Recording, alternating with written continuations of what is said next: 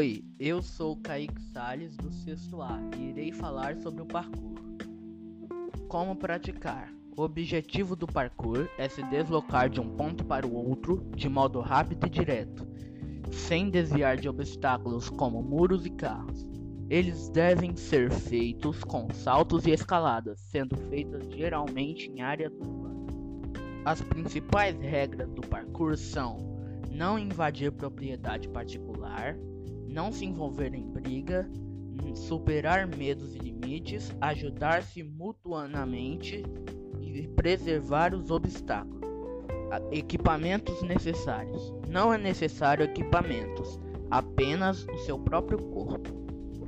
Os principais movimentos do parkour são escalada, big jump, tic-tac, salto de precisão, cat leap, King Kong vault, wall run e turn vault. Cuidados necessários: use roupas confortáveis e use tênis com meia para fixar o pé e prevenir torções. As roupas do parkour são camisetas de manga comprida, calça esportiva e solta, tênis aderente, confortável e leve, e sempre leve uma capa de chuva ou um guarda-chuva.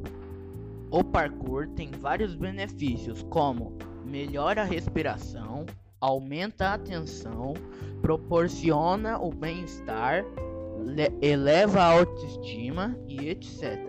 Curiosidades do parkour: O parkour foi feito na França em 1980 por David Bell.